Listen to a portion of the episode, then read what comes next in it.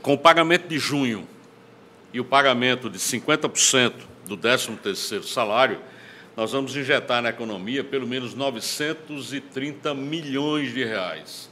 930 milhões de reais serão injetados na economia da Paraíba agora no mês de junho.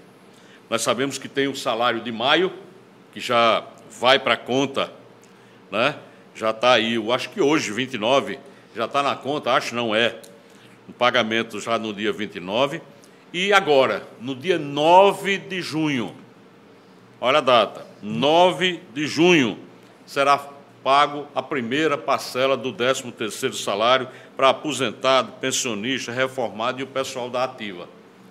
Dia 8 é feriado, dia 9 de junho, todo mundo com dinheiro na conta para comemorar, para celebrar o São João. Então, é importante entender, hoje nós estamos pagando já a folha de maio e agora, no dia 9, essa folha referente ao adiantamento do 13º. Se você computar com mais uma folha que será paga de junho, no final de junho, aí nós teremos quase que um bilhão e meio de reais sendo injetados na economia da Paraíba.